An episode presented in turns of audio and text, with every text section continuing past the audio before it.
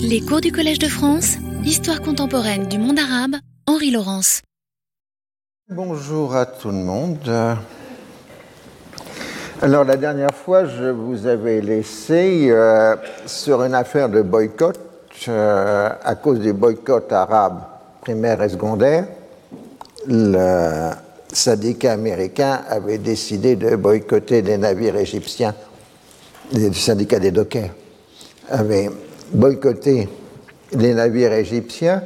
Du coup, les syndicats arabes avaient commencé à boycotter, des dockers toujours, à, boycotter les navires américains, ce qui avait conduit euh, les navires américains à devoir transborder sur des navires entre guillemets neutres euh, pour pouvoir accéder au port arabe. Alors je vous avais parlé aussi du sénateur Fulbright qui a été très hostile euh, à ce boycott américain. Et euh, donc, finalement, Eisenhower a décidé de s'adresser directement aux syndicats américains pour demander de mettre fin au euh, boycott. Et le 6 mai 1960, le boycott est levé à la suite d'engagement de la diplomatie américaine d'agir contre le boycott arabe. En fait, comme l'attention internationale va se déplacer sur un sujet considéré comme beaucoup plus important dans ces jours-là, c'est-à-dire l'affaire de l'avion U-2 américain au-dessus de l'Union soviétique, euh, l'affaire donc du boycott passe dans l'oubli. Alors, en ce qui concerne les, choses des Nations Unies, c'est comme d'habitude, si vous voulez, les Israéliens demandent le passage par le canal de Suez, les Égyptiens réclament d'abord le retour des réfugiés euh, palestiniens et, qui, et exigent le retour aussi des propriétés palestiniennes confisquées par les Israéliens. Il est intéressant de noter qu'à la conférence euh, afro-asiatique économique qui se tient au Caire le 30 avril 1960, euh, Nasser euh, explique qu'Israël est l'arme du néocolonialisme, et l'estermam el-Jedid, en particulier en Afrique. Alors là, c'est intéressant parce qu'on peut aussi traduire par le nouvel impérialisme, mais c'est clairement le mot néocolonial qui apparaît là parce que c'est justement au début des années 60 que le concept de néocolonialisme euh, devient un concept très utilisé dans les discussions euh, internationales. On ne parle pas de post-colonial parce que les gens sont tellement contents d'être indépendants qu'ils n'ont pas envie qu'on leur rappelle la colonisation. Mais par contre, le néocolonialisme a été un grand sujet de discussion. Nous aurons l'occasion d'y revenir dans cette période.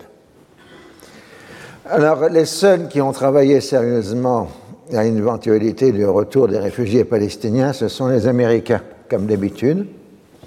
Ils ont fait des études et passent par la Commission de conciliation des Nations Unies et ils proposent, enfin ils, réfléchissent à la possibilité d'un retour très échelonné des réfugiés palestiniens en partant de l'idée qui n'est probablement pas fausse que seulement une fraction des réfugiés accepterait euh, de revenir en euh, Israël. Et euh, donc on pourrait ainsi calmer les appréhensions israéliennes. Mais en même temps, ils se rendent compte que l'UNRWA, dans ses conclusions annuelles, donc l'organisation qui gère les réfugiés palestiniens à l'ONU, marque que les réfugiés ne peuvent être espérés réinstallés en Syrie, en Jordanie et au Liban. En fait, derrière cette histoire des réfugiés, euh, il y a toujours la question du nationalisme, de l'identité. les Palestiniens refusant ou ne pouvant abandonner leur identité palestinienne, euh, à partir de ce moment-là, tout projet de réinstallation ou de refusion, de changement d'identité ne paraît plus possible. Mais comme j'ai déjà eu l'occasion de l'expliquer, Euh, l'identité palestinienne, elle se construit à la fois par la volonté des Palestiniens de rester palestiniens, mais aussi par la volonté du milieu extérieur, arabe ou non arabe, de les considérer comme des Palestiniens, même dans un pays comme la Jordanie, où ils ont la nationalité euh, jordanienne.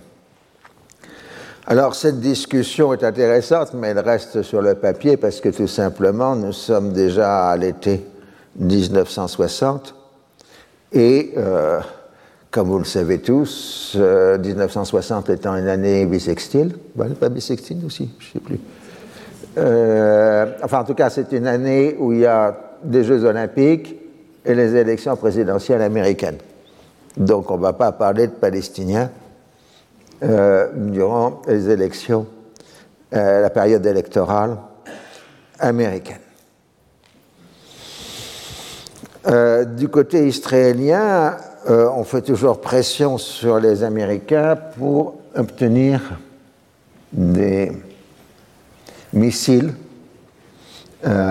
anti-aériens américains, ce qu'on appelle des Hawks, des faucons, des missiles Hawks euh, américains. Alors jusqu'ici, les États-Unis, depuis 1948, se sont toujours opposés à livrer des armes à Israël, euh, laissant en 1948 les pays de l'Est le faire, et puis ensuite, à partir des années 50, les puissances européennes, c'est-à-dire la France, la Grande-Bretagne et l'Allemagne, qui fournissent l'armement à Israël, parce que la stratégie de l'administration Eisenhower a été toujours de refuser une implication trop grande des États-Unis dans le conflit. Alors certes, euh, il y a euh, une sûreté en Israël, on est en 1960, on est en pleine guerre d'Algérie encore, euh, que l'alliance avec les Français est particulièrement solide, parce que c'est une alliance qui se construit en quelque sorte contre l'ensemble du monde arabe, et pas seulement euh, à propos euh, d'Israël. Mais euh, quand De Gaulle a pris le pouvoir en 1958, il s'est rendu compte, mais très progressivement, de l'ampleur de la coopération étroite entre les Israéliens et les Français, qui passait en particulier par le les ministères de la Défense. C'est-à-dire que les Israéliens avaient des bureaux. À l'époque, on dit ministère des Armées. C'est plus tard qu'on appellera le ministère de la Défense. Donc les Israéliens avaient des bureaux dans le ministère des Armées en France et donc travaillaient directement avec les militaires français sans passer par euh, le quai d'Orsay. Et ça, De Gaulle estime que c'est beaucoup trop. Il demande donc d'abord euh, la fermeture des bureaux israéliens au sein euh, du ministère français. C'est-à-dire que les, militaires israéliens participaient aux discussions d'état-major de l'armée française. Et puis surtout, le 13 février 1960, euh, la première bombe atomique française est essayée dans le Sahara. Et euh, c'est une réussite. De Gaulle hurle euh, Hurrah pour la France. mais ça va poser un problème diplomatique. Puisque la diplomatie française est toujours vertueuse, comme vous le savez. Et euh, donc on ne pouvait pas livrer d'armes nucléaires, enfin la, technique de l'armement nucléaire à Israël, puisqu'on ne l'avait pas. Donc on pouvait coopérer avec les Israéliens sur ce domaine. Mais à partir du moment où on arme l'arme nucléaire, on ne peut plus dire qu'on ne collabore pas à l'acquisition par Israël de l'arme nucléaire. Et euh, donc, euh, les, les, autorités de la Ve République font savoir que le programme nucléaire israélien doit être rendu public et que la centrale nucléaire d'Imona doit être soumise à inspection internationale. Donc en fait, il y a un revirement à ce moment-là de la politique française. Et ça provoque euh, l'arrivée à Paris de Ben Gurion, accompagné de Shimon Peres, pour rencontrer De Gaulle entre, le, enfin, les 14, 15, entre le 14 et le 7, 17 juin 1960. Vous avez là la photo donc, de De Gaulle et de Ben Gurion, les deux monstres sacrés, sur les perrons de l'Élysée, je pense. Euh, et euh, ce qui est amusant, c'est que vous me demandez souvent de quoi parlent les chefs d'État entre eux. Bon, souvent, ils ne parlent pas du principal sujet. C'est une stratégie de discussion. Donc, euh, on va tout parler dans, les entretiens de Gaulle-Ben Gurion, de tout sauf du nucléaire à peu près. On parle de l'Algérie, et Ben Gurion suggère à, De Gaulle une solution israélienne, à l'israélienne, c'est-à-dire de prendre tout le littoral algérien pour les Français euh, et de refouler les, Algériens à l'intérieur du territoire. Et, euh, les Français ont étudié ça, c'était en particulier Alain Pierre Fitt qui était dans l'entourage de De Gaulle qui avait été chargé d'étudier ce projet de partage de l'Algérie. Mais De Gaulle n'y a jamais cru euh, et n'a jamais été plus loin dans ce point. Et la question la plus importante, parce qu'après qu'on ait parlé de ce partage euh, de l'Algérie, euh, De Gaulle apporte la question d'un éventuel expansionnisme israélien. Alors, il s'ensuit euh, ce qu'on peut appeler de façon courtoise un malentendu. Euh, malentendu qui s'explique que la conversation a eu lieu dans les jardins de l'Élysée euh, en prenant le café, sans prise de notes par un diplomate professionnel, et la conversation a lieu en français, langue que Ben Gurion maîtrise mal. Je crois parler le français, mais c'est pas d'une grande certitude. Donc, il y avait toutes les conditions euh, pour cela. Donc euh, Ben Gurion a la conviction qu'il a dit à De Gaulle qu'il n'y aura pas d'expansionnisme, qu'il n'y a pas de projet de faire venir des millions d'Israéliens, de juifs euh, en Israël, et donc d'avoir besoin de nouveaux territoires. Tandis que De Gaulle comprend strictement le contraire, ce qui impliquerait un grand Israël qui s'étendrait du Litanie au Jourdain et au Sinaï. Et De Gaulle euh, lui dit surtout de ne pas faire cela. Alors donc, euh, il y a des discussions chez les historiens. Qu'est-ce qui s'est dit réellement? Est-ce que De Gaulle aurait ensuite euh, révisé sa position et dit ça après les événements de 1967 Moi, je crois tout simplement que c'est un malentendu linguistique. Euh, entre euh, les deux chefs, enfin, pas chef, mais non pas chef d'État, entre les deux chefs politiques. Bon, au sérieux, c'est le nucléaire, et on charge Shimon Peres de régler la question. Il est tout jeune encore. Shimon Peres, c'est l'élément le plus brillant du système travailliste israélien c'est celui qui, depuis quelques années, est l'homme clé pour constituer l'armement militaire israélien, aussi bien nucléaire que non euh, nucléaire. Donc, euh, comme on ne veut pas perdre d'argent, on décide que les compagnies françaises termineront leur contrat, mais ne, ne renouvelleront pas et que de leur côté, les Israéliens diront, euh, si on leur pose la question, que Dimona n'a qu'à des buts strictement scientifiques et euh, pacifiques.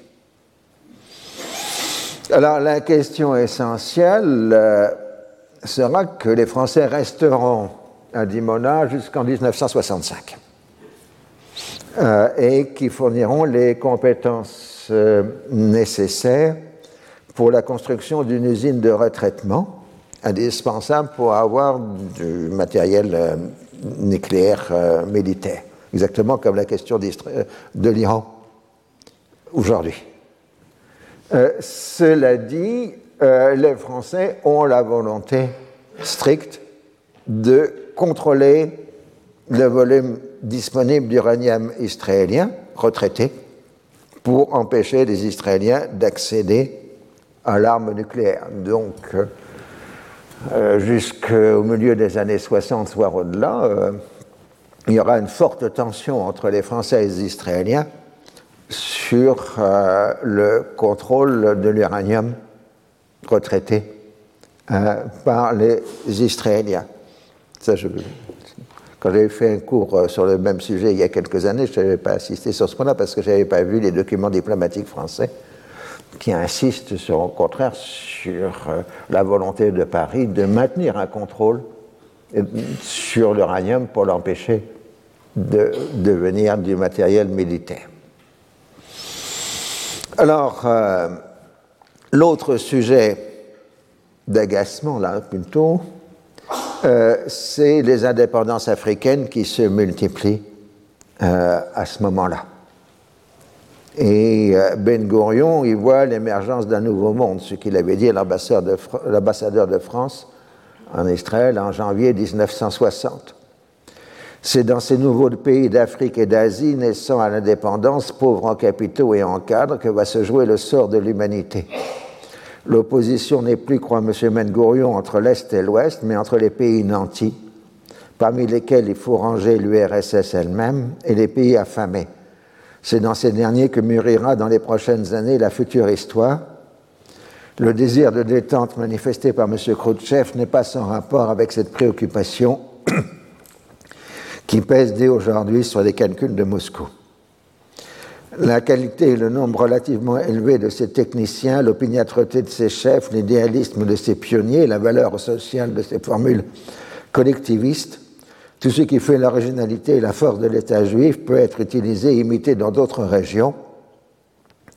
Les essais qui s'accomplissent en Birmanie et au Ghana montrent que cet espoir n'est pas chimérique. Et donc, euh, Ben Gurion propose aux Français une collaboration technique au profit des nouvelles nations africaines. Je cite, grande œuvre qui s'impose à la conscience et aux intérêts des pays civilisés. Là, on voit les vieux réflexes de vocabulaire, encore en 1960. Pays civilisés, pays non civilisés. Alors que maintenant, on dit, normalement, pays en développement et pays développés. Dans tout ça, il y a une réelle coopération africaine d'Israël qui essaye de développer les formules de kibbutz ou de moshav, c'est-à-dire euh, de, sociétés collectives ou d'entreprises collectivistes hein, ou coopératives. Un moshav, c'est une coopérative. Mais on oublie toujours le problème, c'est que les moshav et les kibbutz, ils partent à partir de rien, c'est-à-dire sur des terrains où il n'y a pas de paysans, soit parce que les terrains ont été achetés, soit plus largement après 48, parce que les habitants arabes ont été expulsés. Donc, euh, tous ces kibbutz et moshav, ça part d'une tabula rasa. Euh, tandis qu'en Afrique, il y a des paysans depuis des millénaires. Et donc, euh, ces entreprises collectives ont beaucoup moins de possibilités de se développer. Et puis, de toute façon, elles n'ont jamais été rentables dans l'histoire israélienne sur le long terme. Ça, c'est un autre problème. Alors à Paris, on ça, ça agace les, gouvernants français, cette tentation israélienne d'aller en Afrique, parce qu'on considère certes l'Afrique indépendante, mais elle est la chasse gardée euh, de euh, la France. Et d'autre part, euh, c'est plus de la publicité tapageuse que de la véritable réalisation que font les Israéliens, parce que ce que disent les Français à ce moment-là. Donc en juillet 1960, euh, les Américains adressent pour la première fois une demande d'information à Israël sur la centrale euh, de Dimona. Alors on répond qu'il s'agit d'une usine textile. À la seconde, en septembre, on leur répond que c'est un centre de recherche métallurgique exactement des stratégies à l'iranienne d'aujourd'hui. Je veux dire, c'est assez extraordinaire. On peut remettre les mots. Euh, alors, en décembre l'affaire devient publique et Ben Gurion affirme que le programme nucléaire n'a qu'une vocation scientifique au service du développement. Et euh, avec autant de sincérité, les Français disent qu'ils ne coopèrent pas à un programme nucléaire militaire israélien puisque ce programme n'existe pas. Euh, ils sont tous sincères. Hein. Et de toute façon, on est en décembre, donc euh, l'administration Eisenhower va transmettre le dossier à l'administration nouvelle américaine, l'administration Kennedy, qui prendra ses fonctions en janvier. Alors, par ailleurs, dans la région, en juillet 60, l'Iran du Shah a annoncé son intention de reconnaître Israël, ce qui provoque la colère des pays arabes qui accusent l'Iran de céder aux injonctions de l'impérialisme et de trahir euh, l'islam. Nasser, le 26 juillet, discours habituel, euh, traite le Shah d'Iran de vendu au colonialisme et au sionisme. Et s'ensuit une rupture des relations diplomatiques entre les deux pays. Et là encore, j'avais déjà marqué ça la dernière fois, me semble-t-il, Nasser utilise souvent l'arme de l'islam et euh, donc, euh, cette fois-ci, il mobilise les autorités religieuses islamiques pour condamner l'Iran. Et on réunit un congrès musulman au, Caire, affirmant que l'islam ne fait pas de différence entre la reconnaissance de facto ou des jurés des ennemis de Dieu, d'Allah. Alors, les autres pays arabes demandent des éclaircissements. Et du coup, les Iraniens disent on reste à une reconnaissance de facto de droit, de fait, pardon, et non déjuré euh, de droit. Et les autres pays arabes se contentent de l'affirmation iranienne. Donc c'est plutôt une défaite politique euh, pour Nasser. Dans la campagne électorale américaine, la question du boycott arabe est régulièrement euh, posée et ça concerne surtout les pays du Golfe et en premier lieu l'Arabie saoudite. Et euh, les États-Unis parlent de discrimination et d'actes inamicaux. Alors je voulais revenir à un point parce que j'ai oublié de, le mentionner. Il faut bien comprendre, euh, c'est très bien de faire de l'anti-impérialisme et de crier contre les Américains, c'est plutôt sain et roboratif. Euh, mais à chaque fois, ça, ça rend les Américains un peu inamicaux, si vous voulez. On se dit toujours, euh, les Américains sont pro-israéliens à, cause des lobbies, à cause de la culture américaine biblique, à cause du protestantisme euh, fondamentaliste. C'est totalement vrai. Mais il faut aussi comprendre que les Américains, ils en ont assez de se faire traiter depuis des décennies d'affreux impérialistes et que donc les Israéliens, eux, disent vous êtes nos amis. Euh, donc aussi pour l'opinion publique, vous avez un contre-coup euh, des discours anti-impérialistes euh, qui renforcent plutôt la position d'Israël. Donc ça c'est un point essentiel à tenir. moi, si je voulais faire fortune, je serais vendeur de drapeaux américains au Moyen-Orient euh, parce qu'à force de les brûler en public, le stock doit être euh, renouvelé. C'est encore valable aujourd'hui. Hein. Euh, donc, c'est un point sur lequel on n'insiste pas suffisamment, le contre-coup des discours anti-impérialistes.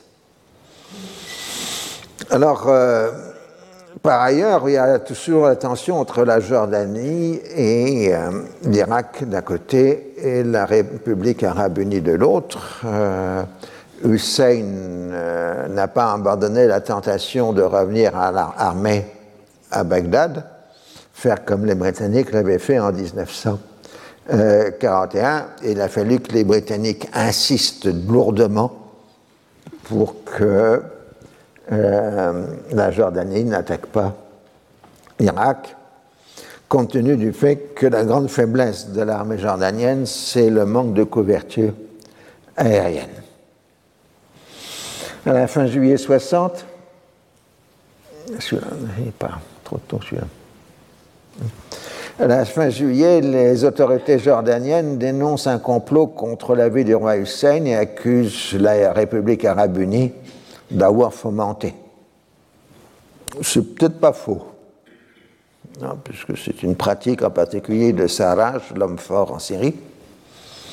En tout cas, le 29 août 1960, le Premier ministre jordanien ainsi qu'une dizaine de personnes est tué dans un attentat à Amman, avec plusieurs dizaines de blessés. Il semble que le roi a été visé, mais par hasard pour lui, il avait sa baraque habituelle. Il n'était pas, ou il est arrivé en retard ou quelque chose comme ça. En tout cas, ce qui est certain, c'est que les suspects de l'attentat euh, se sont immédiatement réfugiés en République arabe unie, province nord, en Syrie. Et euh, donc euh, l'armée jordanienne se mobilise à la frontière syrienne, d'autant plus que le Premier ministre Majalis, les Majalis, c'est une des plus grandes familles jordaniennes de Kérat. C'est un clan, c'est une puissance locale. Donc euh, la famille ou le clan demande vengeance auprès du roi. Mais si euh, l'armée jordanienne attaque la Syrie, elle risque de laisser la Cisjordanie sans protection. Donc les, Jordaniens demandent à Israël de garantir euh, qu'il n'y aura pas d'invasion de la Cisjordanie à ce moment-là.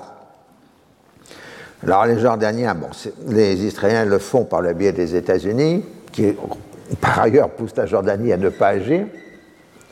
Euh, mais euh, les dirigeants israéliens hésitent parce que, certes, on est prêt à faire cette gentillesse au roi Hussein, mais en même temps, on se dit les événements montrent que la monarchie jordanienne est faible, elle est fragile. Donc, au cas où d'un effondrement de la Jordanie, on pourrait éventuellement s'emparer euh, de la Cisjordanie. finalement, on s'en tient à euh, une guerre de propagande par les radios et Hussein s'en tient à son fatalisme habituel. Il a tellement échappé à des tentatives d'assassinat que bah, il, euh, il, pourrait encore y échapper aux suivantes. Il avait une très bonne tactique ou technique, euh, Hussein. En général, après qu'on ait essayer de l'assassiner. Bon, évidemment, si on avait des suspects, on les mettait en prison, on ne les condamnait pas à mort. Et puis quelques mois ou quelques années après, on les libérait et puis on les réintégrait dans l'administration. Ce qui fait qu'il avait une, grande réputation de générosité. Et ça avait finalement conduit plutôt à les préserver des complots suivants parce que disait quand même, c'est quelqu'un de bien, c'est quelqu'un de généreux, etc. Tandis que dans, le système arabe, on, fusillait, enfin, on, faisait exécuter immédiatement les coupables de complots d'assassinat réels ou imaginaires.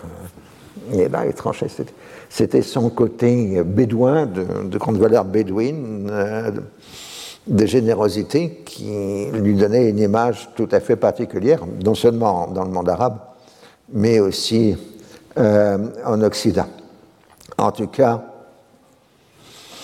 pour faire contrepoids, euh, Hussein se tourne vers l'Irak de Qassim, qui voulait envahir quelques mois avant. Et Qassim lui affirme euh, qu'il n'avait pas eu l'intention d'assassiner son cousin Faisal II lors des événements du 14 juillet 1958. Alors, euh, Nasser avait un petit rêve américain qui était de se rendre aux États-Unis en visite officielle, mais bon, euh, ça s'était jamais produit. Euh, et donc, il avait rappelé aux Américains qu'ils voudraient aller aux États-Unis. Et Eisenhower, surtout qu'on était en période électorale, à l'automne 60, n'est pas chaud. Mais alors il décide au dernier moment de se rendre, Nasser, de se rendre à, l'Assemblée générale de l'ONU en compagnie de Tito, le Yougoslave, et de Sukarno, euh, l'Indonésien. C'est une session, session, particulièrement prestigieuse avec la présence de Khrouchtchev accompagné de délégations de haut niveau des démocraties socialistes.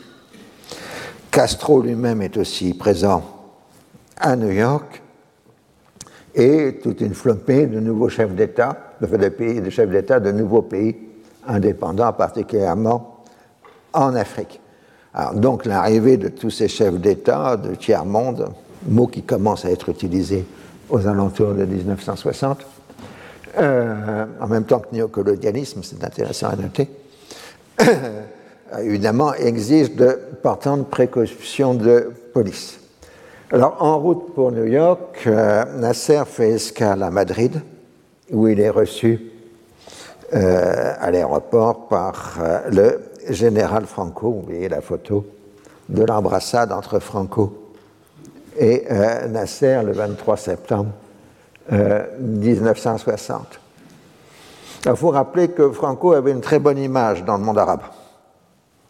Euh, d'abord, euh, les franquistes étaient identifiés au Maroc espagnol et les troupes de choc dans la guerre civile euh, étaient les morts, les morts de, Franco. Les, les soldats levaient dans leur rif marocain. Et dans l'imaginaire espagnol d'aujourd'hui, enfin, les combattants marocains de l'armée franquiste renvoient à la fois à l'histoire ancienne de l'Espagne, la Reconquista, et euh, à la guerre civile espagnole. Et vous entendez des chants républicains ou des discours aujourd'hui encore en Espagne, dès qu'on parle des atrocités franquistes, on parle immédiatement des Marocains. Euh, c'est là où on voit l'importance des images dans des cultures. Euh, Franco était un homme profondément religieux, très profondément catholique, mais il estimait tous les gens qui avaient une religion, qu'elle soit islamique, musulmane ou juive. C'est-à-dire explique pourquoi Franco, durant la Seconde Guerre mondiale, a plutôt essayé d'empêcher, enfin de, laisser passer un certain nombre de juifs contre la persécution nazie. Il n'était pas du tout associé au nazisme. Euh, simplement, l'Espagne était en telle ruine après la guerre civile qu'il ne pouvait pas recevoir euh, beaucoup de réfugiés juifs, mais il en a laissé passer pour cette raison. Plus le fait que certains diplomates euh, espagnol euh, durant la Seconde Guerre mondiale ont donné des passeports espagnols à des juifs d'origine séfarade, donc théoriquement espagnols du, du XVe siècle. Euh, il n'y a pas eu d'instruction venant de Madrid, mais en général, Madrid a plutôt fermé les yeux à ce moment-là. C'est d'ailleurs la même chose sur ce qui concerne le sultan du Maroc qui a donné des papiers marocains à un certain nombre de juifs français par le biais de la mosquée de Paris.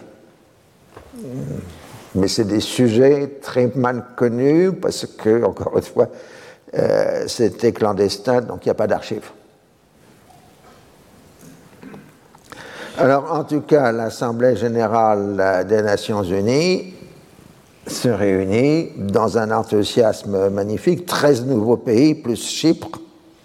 Vous avez le camarade Fidel Castro, là à New York, euh, dans la foule euh, du tiers-monde. Euh, et Eisenhower, Eisenhower s'en tient à la règle de recevoir tous les chefs d'État qui se sont déplacés, à l'exception de Castro, évidemment. Et Donc, euh, Nasser est reçu d'abord par Khrouchtchev, qui s'en prend vivement au secrétaire général des Nations Unies, euh, à Marsjold, entre autres à cause des événements du Congo.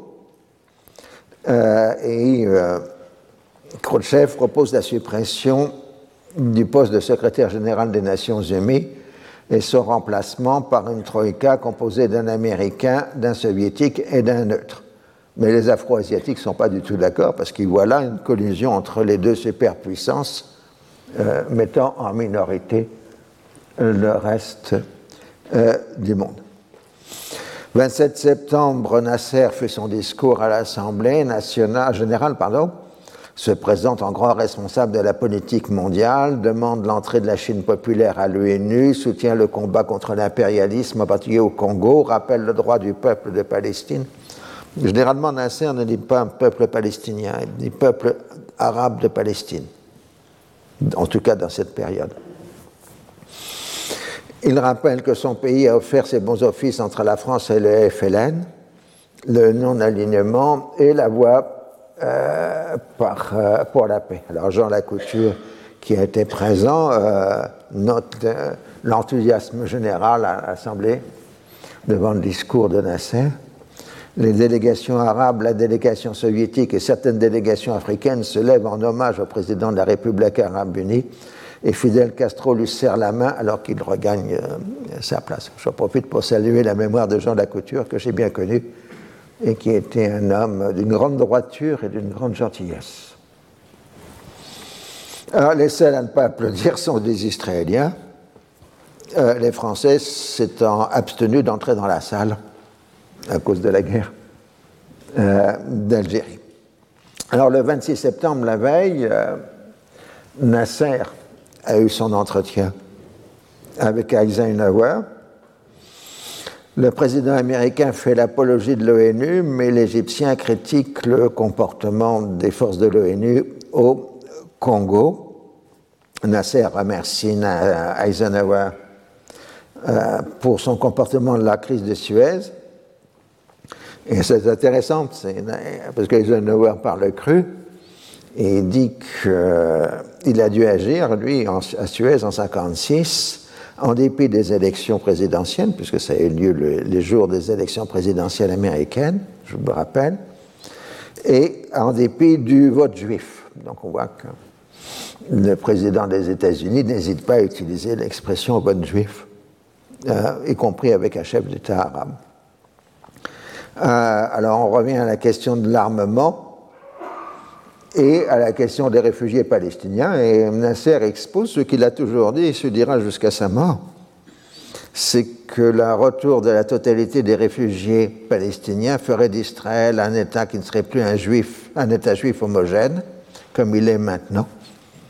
Et donc c'est ce qui compte euh, pour la politique arabe. Et euh, Eisenhower lui répond que le judaïsme mondial, World Jewry, s'oppose au retour des réfugiés. Et puis on évoque le dossier jordanien et Nasser dément qui soit derrière l'attentat euh, à Amman. Alors les relations sont si cordiales que Nasser envisage de nouveau de faire une visite officielle aux États-Unis alors, euh, les Américains sont quand même un peu embêtés, ils ne peuvent pas dire non. Alors, euh, on suggère de passer par un organisme privé euh, qui est l'American Friends of the Middle East, donc les amis américains du Moyen-Orient, qui, nous le savons tous ici, est à la fois une succursale de la CIA et euh, des compagnies pétrolières américaines. C'est une création de notre vieil ami dont je parle régulièrement, euh, Kermit Roosevelt, qui a été le grand acteur américain pendant toute cette période. Mais les American Friends avaient une position farouchement anti-israélienne. Hein. Euh, donc à chaque fois qu'il y avait des protestations dans le monde arabe contre la politique américaine, on sortait les American Friends qui disaient Mais non, nous on est avec vous, nous les Américains. J'ai connu ça dans un peu mode différent dans les années 70 avec France Pays Arabe. donc les ambassades françaises distribuaient France Pays Arabe, qui était un organisme privé et qui était farouchement anti-israélien, aux locaux pour montrer que la position française était favorable aux intérêts arabes. Mais ça n'engageait pas la diplomatie française, puisque c'était euh, un organisme privé, même si elle avait quelques subventions de l'État français. Alors, euh, le projet de visée de Nasser sera rapidement abandonné. Par contre, Nasser invite Eisenhower à se rendre en Égypte, mais en tant que à titre privé, c'est-à-dire après les élections présidentielles américaines et le changement euh, d'administration. Le 3 octobre, euh, Nasser euh, a un entretien avec le Premier ministre britannique, Macmillan, et on se met d'accord sur la reprise des relations diplomatiques entre l'Égypte et la Grande-Bretagne, interrompue depuis la crise de Suez. Le principal dossier était celui des consulats. Les Britanniques avaient encore un certain nombre de possessions dans le monde et la République arabe unie demandait l'ouverture de consulats égyptiens, donc de la République arabe unie, dans les possessions britanniques. Évidemment, les Britanniques y étaient hostiles parce qu'ils voyaient, assez à juste titre, que ces consulats seraient des foyers d'agitation euh, contre la politique euh, britannique dans le monde. Mais finalement, ils ont cédé sur le dossier le plus important des consulats, qui était le Koweït. Et donc, le Koweït est encore à ce moment-là un protectorat britannique. Et donc, les Britanniques accepteront euh, l'ouverture d'un consulat britannique à Koweït, ce qui aura une certaine importance assez rapidement dans la suite des événements. En tout cas, donc, la reprise des relations diplomatiques, une fois la question des consulats réglée, aura lieu en janvier 1961. Donc, euh, ben, Nasser, ben, il a été reçu en chef d'État mondial. Il a vu les plus grands de ce monde, Khrouchtchev, Macmillan, euh, pas de Gaulle. Les Français étaient plutôt en bisbille avec euh, les Nations Unies à cette période. Vous de Gaulle appelait ça le machin. Euh, ça, c'était à cause de la guerre d'Algérie. Et il a été traité comme un grand partenaire des affaires mondiales. J'ai insisté, me semble-t-il, sur le fait que pour ces gens qui, dirigent des pays nouvellement indépendants, on passe d'une situation de colonisé à une situation euh, d'acteur international de première grandeur. Donc euh, le changement psychologique est considérable. On notera aussi que c'est la seule fois où Nasser s'est rendu dans un pays occidental, si on considère que la visite à Madrid n'a pas dépassé quelques heures, et qu'il a fait juste une courte visite en Grèce durant toute sa vie. Euh, on est dans une époque où euh, les visites sont moins fréquentes euh, qu'aujourd'hui. Nous avons reçu à peu près tous les tortionnaires, pardon, les chefs d'État d'un certain nombre de pays. en France, à l'époque, c'était des choses moins fréquentes. Alors, euh, donc, euh, il rentre en Égypte, célébré comme le médiateur entre euh, l'Ouest et l'Est, l'homme de la paix. Oui, alors, c'est le problème de vocabulaire. Hein. Dans la guerre froide, ce que nous nous appelons l'Occident, c'est appelé l'Ouest. Mais ce qui devrait être l'Orient, c'est-à-dire l'Est, c'est le bloc de l'Est, en français en tout cas. tandis que dans d'autres langues, euh, Ouest et Occident, Est et Orient sont confondus. En anglais, par exemple, euh, on utilise peu Occident.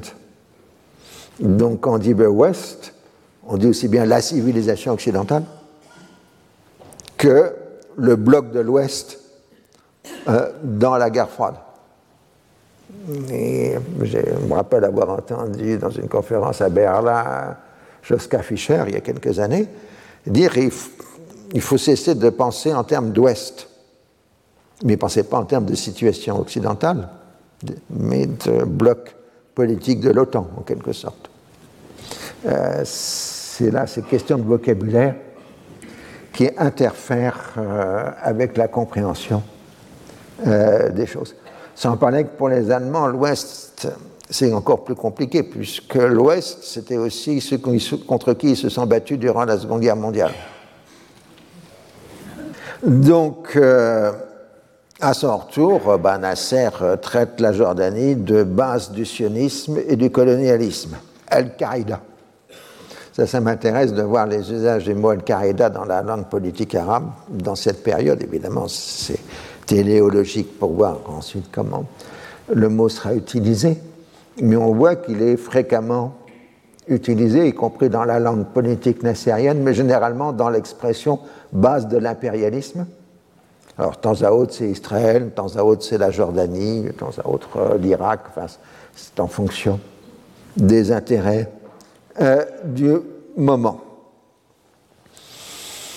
Alors, l'acte le plus important de l'Assemblée générale de 1960 est la déclaration sur l'octroi de l'indépendance aux pays et aux peuples coloniaux du 14 décembre 1960.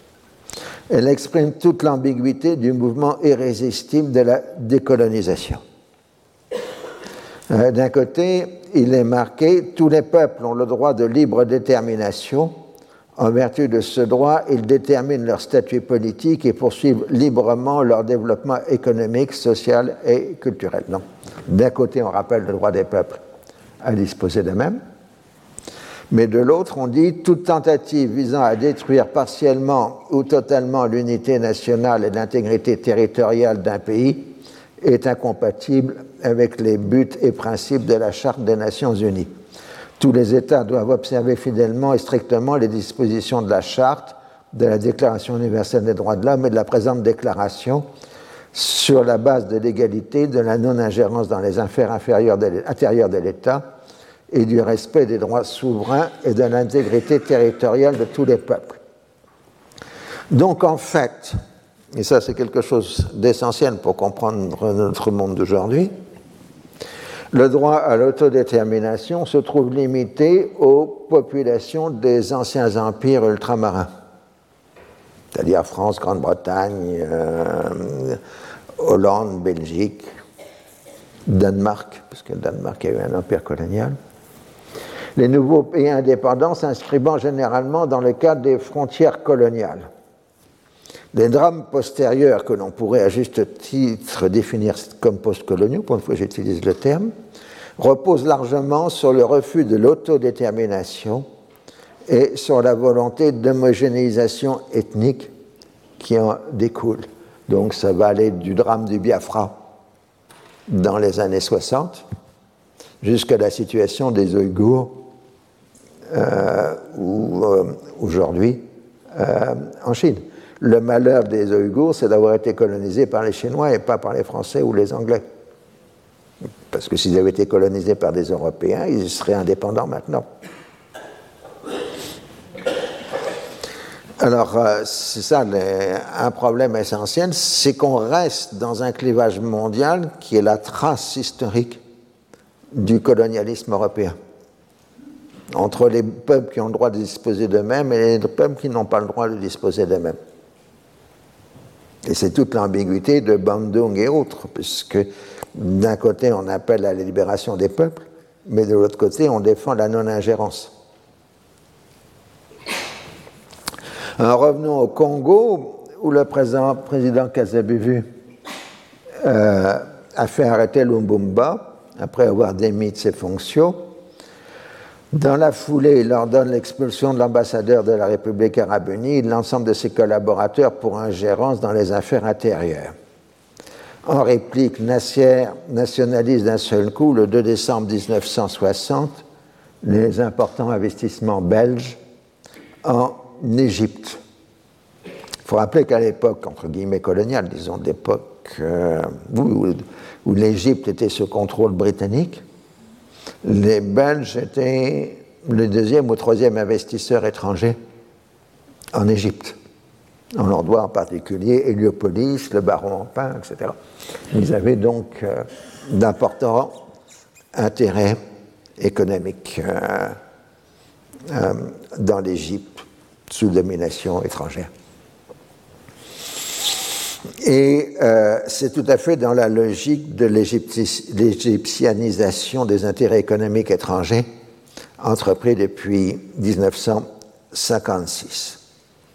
En même temps, euh, Nasser retire les troupes égyptiennes euh, du contrôle de l'ONU au Congo et euh, enfin, retraite, même retraite et laisse la responsabilité à l'ONU. Il demande avec d'autres États africains le retour au pouvoir de Lumumba.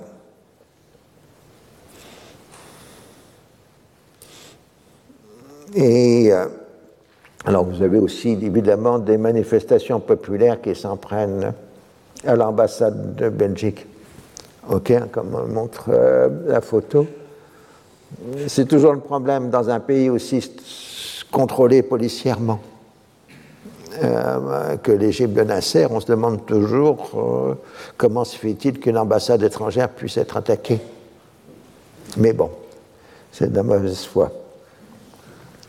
Euh, donc, euh, après la nationalisation des biens belges, euh, les Nasser nationalise en juin 1961 le secteur cotonnier, qui représente les deux tiers des exportations égyptiennes. Là, on est dans un problème un peu vicieux c'est que l'Égypte nassérienne solde ses achats de matériel militaire et autres au bloc de l'Est en coton. Mais le bloc de l'Est a déjà du coton, euh, puisqu'on en produit en Union soviétique, en Asie centrale soviétique. Donc euh, les soviétiques se retrouvent excédentaires en coton et ils revendent à l'Occident le coton. Euh, égyptien au-dessous des prix mondiaux. Du coup, ça fait affaiblir les, cours mondiaux et ça fait concurrence aux achats de coton euh, par les pays européens. Hein, donc, euh, il y a un véritable problème. L'Égypte se fait concurrence à elle-même. Il faut rappeler qu'encore au début des années 60, il existe une puissante euh, industrie cotonnière en Europe et en France en particulier. Euh, certains peuvent se rappeler ici de la toile d'avion de, Marcel Boussac. Et puis toutes ces années-là, Boussac euh, a été toujours un très grand acheteur de coton égyptien en dépit de la rupture de Suez, de la rupture des relations diplomatiques, etc. La tradition orale, je n'ai pas vu de dossier sur ce sujet, mais la tradition orale que j'ai entendue en Égypte euh, dans les années 70 était qu'à un moment, Nasser a voulu nationaliser, enfin confisquer euh, l'Institut français d'archéologie orientale du Caire, l'un des grands instituts français d'archéologie, et avec sa bibliothèque, était l'une des plus importantes au monde d'égyptologie, et que la France ne pouvait rien faire pour y échapper. Et c'est Marcel Boussac qui a envoyé un ultimatum au gouvernement égyptien disant si vous confisquez l'Institut français d'archéologie, je cesse d'acheter du coton égyptien. Et les Égyptiens ont abandonné le projet de confiscation des biens culturels français. J'ai entendu ça par tradition orale, hein. je ne peux pas vous garantir, du, milieu archéologique français.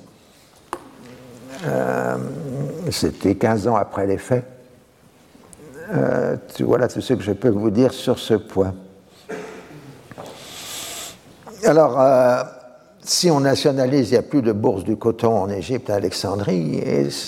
La bourse du coton en Égypte à Alexandrie, c'était le symbole du commerce ouvert de la période coloniale Et c'était un domaine qui était largement tenu euh, par les commerçants étrangers, en particulier les syro-libanais et les juifs d'Égypte, qui étaient très importants dans le commerce du coton et à la bourse euh, d'Alexandrie. J'avais rappelé l'importance du coton dans l'économie égyptienne. Euh, coton qui est, une question récente, un facteur récent dans l'histoire égyptienne. Euh, on avait toujours tendance à nous présenter comme l'Égypte immuable, mais la victoire du roi Coton sur l'Égypte en Égypte, c'est la première décennie du 19e siècle, avec la sélection des produits qui arrive à définir un, coton égyptien d'un certain type, qui est plutôt un coton de haute qualité, très prisé sur euh, le marché euh, mondial. Et, et, ensuite, bon, le coton avait connu un boom extraordinaire à l'époque de la guerre de sécession puisque l'arrêt provisoire des exportations américaines de coton avait provoqué une hausse gigantesque des prix du coton sur le marché mondial, exactement aujourd'hui comme ce qu'on a avec le pétrole ou le gaz, euh, etc. Euh, et il faut rappeler que le coton avait été le produit de base de la révolution industrielle européenne et, nord-américaine. Euh, encore une fois, la révolution industrielle du 19e siècle, elle s'est faite sur du charbon. Et les puissances européennes, en général, avaient du charbon. Donc, elles n'importaient pas de produits énergétiques. Mais par contre, l'industrie textile, qui est à la base de la révolution industrielle, elle euh, s'appuyait sur des importations massives. Et donc, le coton était la première, euh, et de très loin, matière première importante sur le marché mondial au XIXe siècle. Tout ça pour parler que maintenant nous sommes au XXe et qu'on va assister à un faire-part euh, de naissance. Euh, puisque durant toute l'année 1960, euh, la surproduction pétrolière devient évidente sur le marché mondial et les grandes compagnies euh, sont contraintes d'offrir des rabais discrets à leurs clients. Alors, je rappelle que contrairement au marché d'aujourd'hui, le marché pétrolier à cette époque-là fonctionne selon le principe des prix dits postés. Euh, donc, ce sont des contrats à de longue durée en fonction d'un prix qui est défini à l'avance, qu'on appelle euh, prix fixé ou prix euh, posté. Ça n'obéit pas au prix du marché au jour le jour, euh, comme maintenant. Il faudra attendre les années 1980 pour avoir un, un pétrole fondé sur le prix au jour le jour. Et donc, au début du mois d'août 1960, les grandes compagnies pétrolières, les unes après les autres, passent à une baisse de 7% des prix postés des principaux pays producteurs. Alors, euh, immédiatement, les vieux compagnons dont j'ai parlé l'année dernière, euh, Tariki, le ministre saoudien du pétrole, et Alfonso, Pérez Alfonso, le ministre vénézuélien du pétrole, décident de riposter et euh, on décide donc de faire une réunion des pays producteurs de pétrole qui se tiendra à Bagdad. Alors on va se limiter aux pays producteurs, pas des pays dans lesquels passe le pétrole. Ce qui permet à Kassim de recevoir les gens sans recevoir les Égyptiens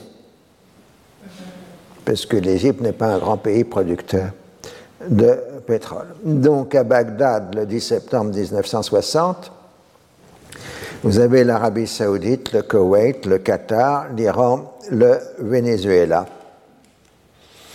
Euh, et puis de toute façon, il n'était pas possible d'avoir à la fois la République arabe unie et l'Iran, puisqu'elles étaient en, en bisbille. Et donc, le Bahreïn n'est pas présent non plus à cause des revendications iraniennes sur le Bahreïn. Comme d'habitude, Pérez et Tariki sont les meneurs de jeu et les décisions portent sur la nécessité de revenir à la situation d'avant la baisse des prix postés et surtout d'une consultation obligatoire entre les pays producteurs et les compagnies avant toute modification des prix. Mais surtout, la décision la plus importante est le 14 septembre 1960, la création de l'Organisation des pays exportateurs de pétrole, l'OPEP. Alors, ultérieurement, les majors, et dans leurs histoires officielles, puisque en général les grandes compagnies pétrolières euh, engagent des historiens pour faire leur propre histoire, euh, ce qui est très utile. C'est des travaux tout à fait sérieux parce que ces historiens sont des professionnels qui ont le droit d'accès à l'ensemble des archives des compagnies et qu'en général, vous pouvez bien penser que les dirigeants actuels d'une compagnie pétrolière multinationale ne connaissent pas vraiment l'histoire de la compagnie. Je veux dire, le, PDG de Total, il ne sait pas trop de choses sur ce qu'était la compagnie française des pétroles en 1950. Il y a quelques idées, mais sans plus. Euh, donc il faut des historiens professionnels pour faire ce travail.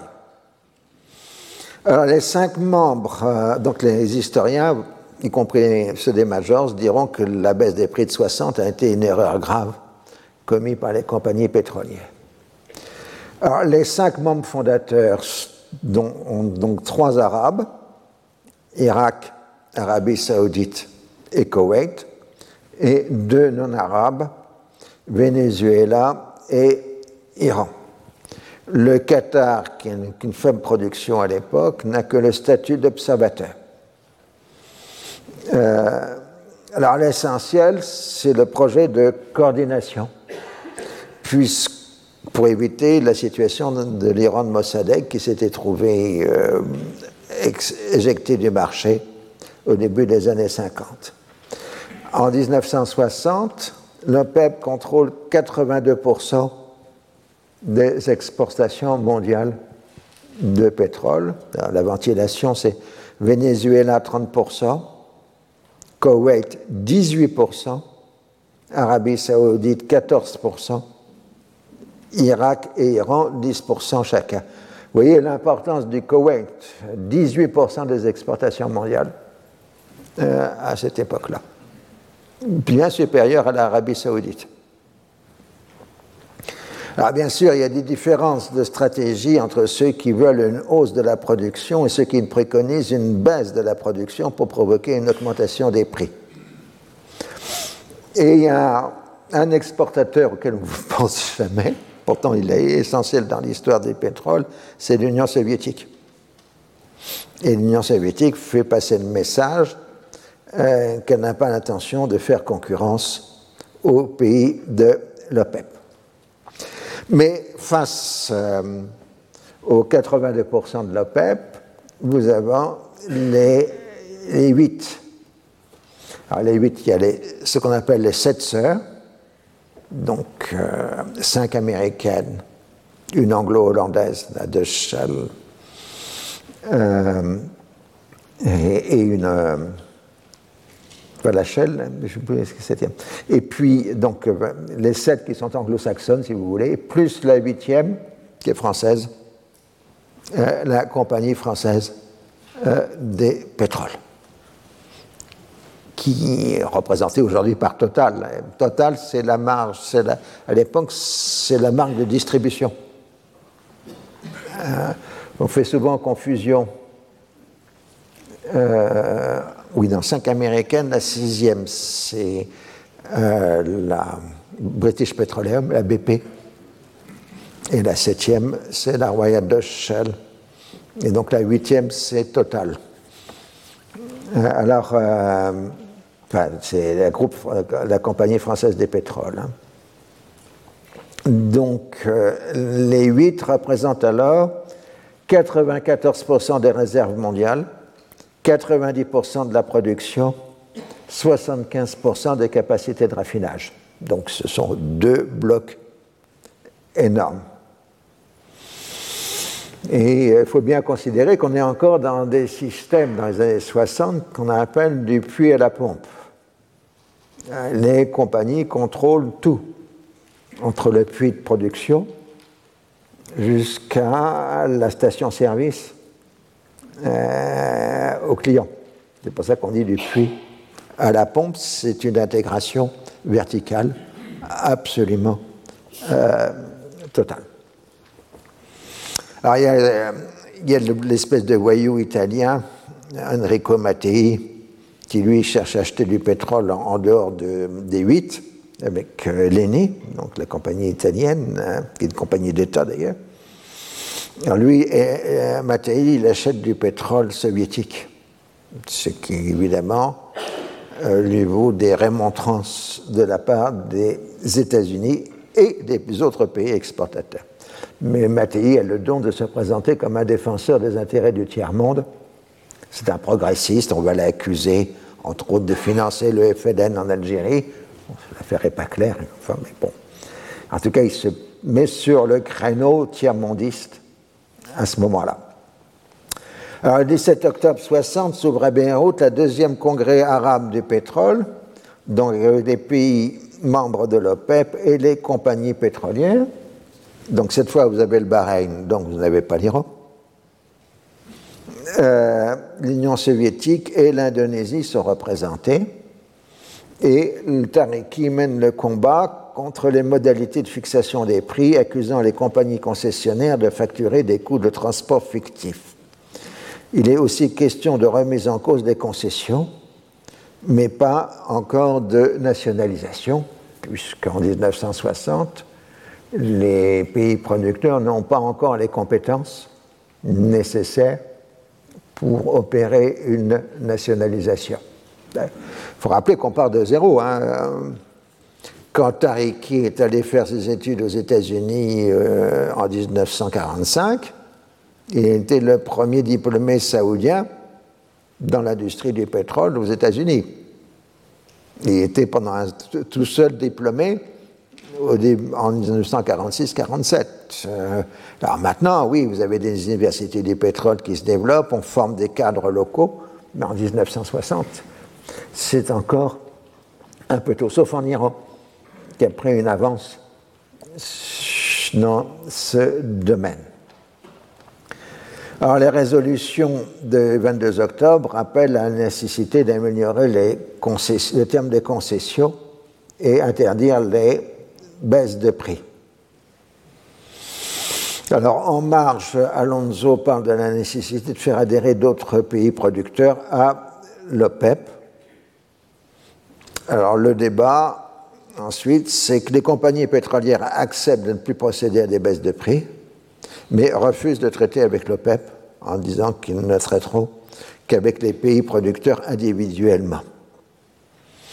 Et euh, en même temps, la stratégie des huit, donc des sept sœurs plus la huitième, euh, c'est toujours amusant parce que sept sœurs, ça avait un côté un peu maçonnique euh, dans l'expression utilisée, occulte, euh, etc. C'est pour ça qu'on souvent dit encore, on disait encore les sept sœurs. C'est que la stratégie des sept sœurs, c'est de maintenir le prix du pétrole relativement bas pour interdire l'entrée de nouveaux acteurs sur le marché pétrolier, euh, comme par exemple Mattei et Leni, mais aussi d'accélérer le transfert de la consommation énergétique du charbon vers le pétrole. Hein? je rappelle, j'ai déjà dit, euh, la stratégie du plan Marshall avait été de restaurer l'économie européenne sur le pétrole du Moyen-Orient, euh, compte tenu du fait que les États-Unis ne voulaient plus exporter du pétrole dit de l'hémisphère occidental vers l'Europe. Je vous rappelle, les Américains pensent en termes de globe terrestre. Donc vous avez un hémisphère occidental qui est l'ensemble du continent américain et un hémisphère oriental que nous nous appellerions l'ancien monde.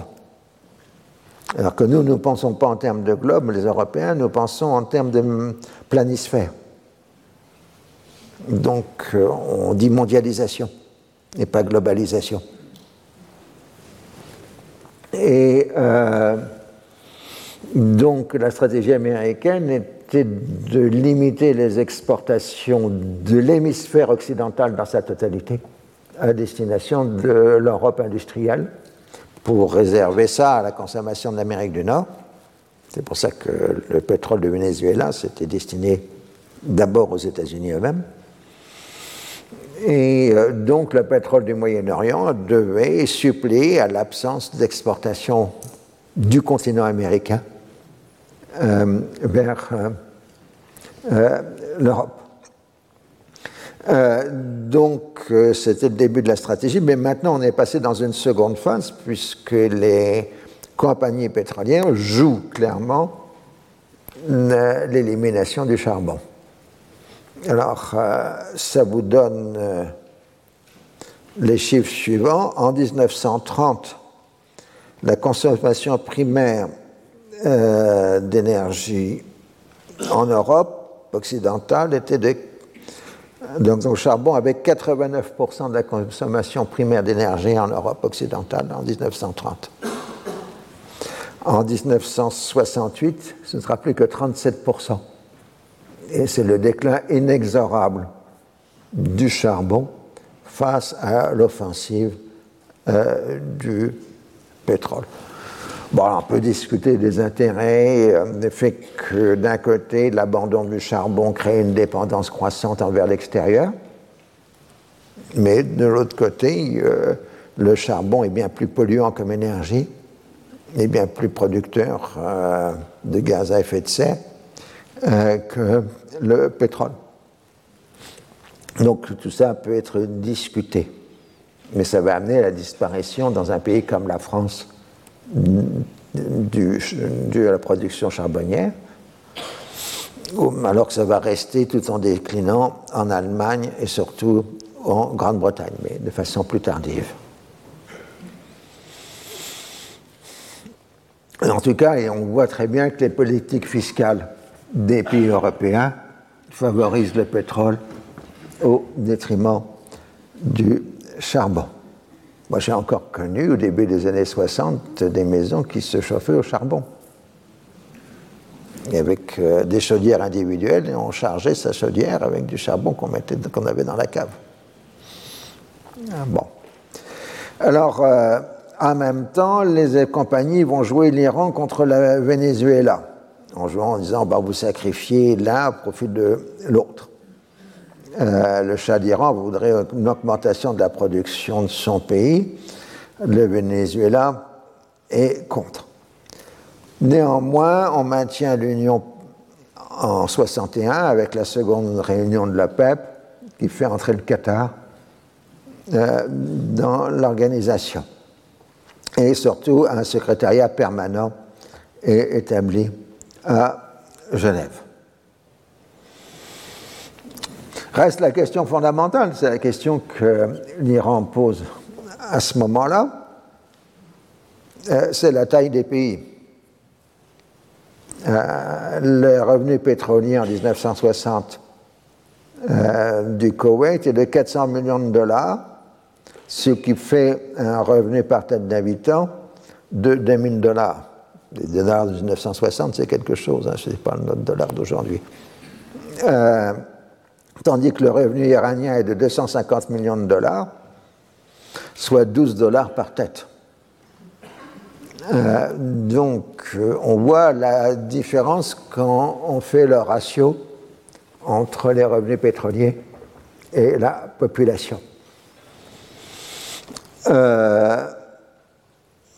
Alors, euh, les pays pétroliers, puisqu'ils n'obtiennent pas de hausse des productions ou des, salaires, euh, ou des revenus, vont jouer sur la fiscalité en augmentant la fiscalité sur l'industrie pétrolière et donc augmentant par là même leurs revenus.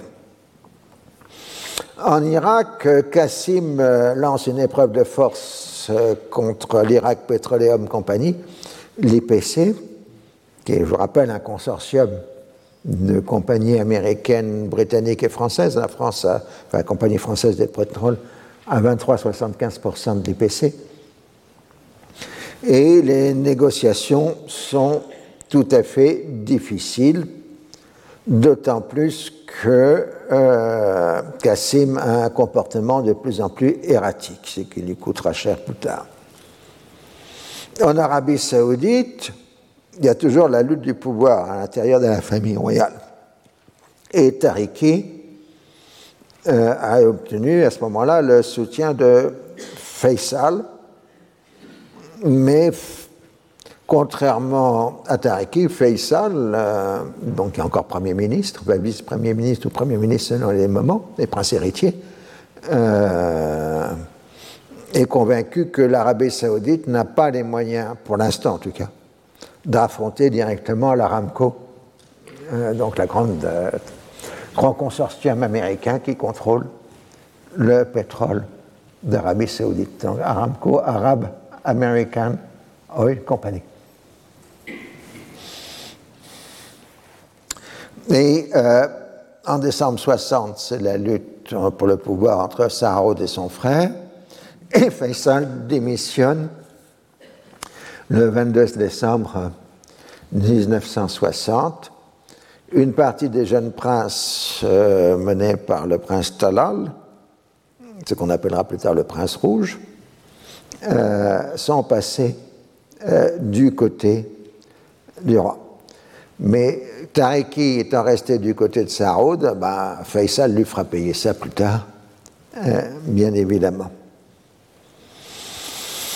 Au début de 61, Saoud euh, refuse la demande des princes libéraux d'établir un embryon de régime représentatif et donc euh, Talal euh, passe à l'opposition. Il renforce la législation réprimant, donc Saoud renforce la législation réprimant la subversion, faisant de la simple critique un danger de peine de mort donc, euh, le, roi, enfin le, prince héritier actuel est dans une bonne tradition saoudienne quand même. Euh, mais en revanche, euh, Saoud demande l'évacuation américaine de la base aérienne de Dahan à la fin du bail, c'est-à-dire 1962. En 61, la baisse des cours mondiaux se poursuit mais les pays du Moyen-Orient tiennent le coup parce que leur production continue euh, d'augmenter. Euh, et l'Europe reste le principal marché du pétrole du Moyen-Orient. Donc dans les années 60, on se retrouve euh, dans les situations qui rappellent les cycles du 19e siècle sur les matières premières le caoutchouc, euh, le coton, etc. Vous avez des booms suivis d'effondrements des prix. Alors, euh, il faut rappeler que l'entre-deux-guerres, la crise, enfin, surtout la grande crise des années 30, a eu pour importance l'effondrement du change. Ah, je me rappelle. C'est-à-dire que l'effondrement du change, c'est que vous ne pouvez plus faire euh, d'achat monétaire. Ça, la spécificité euh, de la crise euh, des années 30. Et donc, vous aviez eu, dans les années 30, la division du monde entre les pays considérés comme nantis et les pays considérés comme prolétaires. les pays nantis étaient les empires coloniaux. La France, la Grande-Bretagne, la Belgique et la Hollande, grâce à leurs empires coloniaux, avaient accès à un ensemble de matières premières que ces pays payaient avec leur propre monnaie. Donc ils n'avaient pas de problème de change. Tandis que l'Italie ou l'Allemagne étaient obligés de payer avec de l'argent qu'elle n'avait pas. Et du coup, euh, on avait établi des systèmes de troc.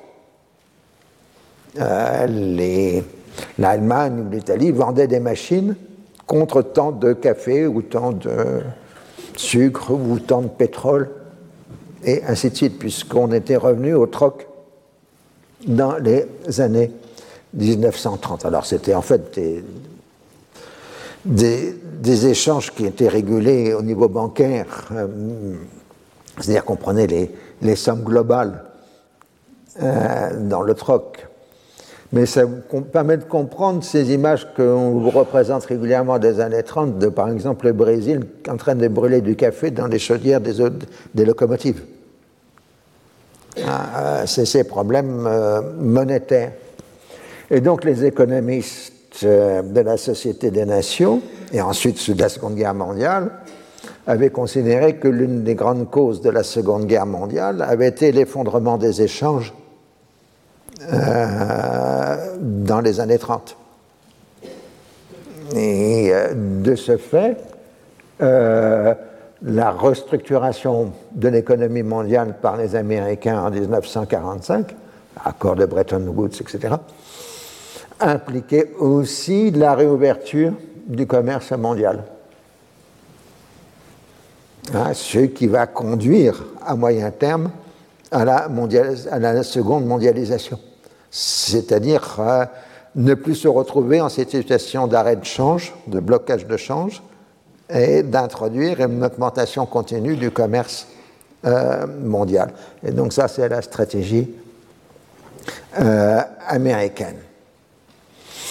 Alors, euh, on a dans les années 60 euh, quelque chose qui va vous paraître euh, un peu surprenant par rapport à ce que nous connaissons aujourd'hui, c'est que l'ensemble des pays industrialisés, en gros qu'on appellerait aujourd'hui le Nord, enfin, c'est les pays industrialisés occidentaux,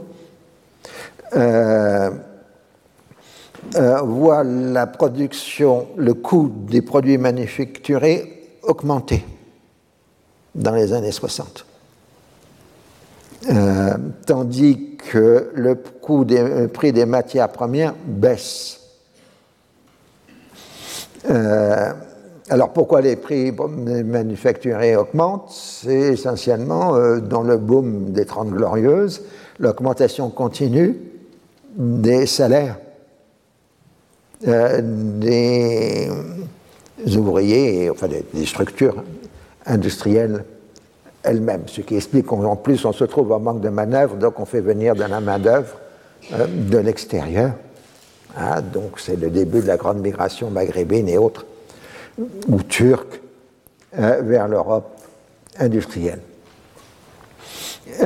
donc le discours dominant des années 60 sera l'opposition entre euh, un centre industriel mondial, en gros l'Occident,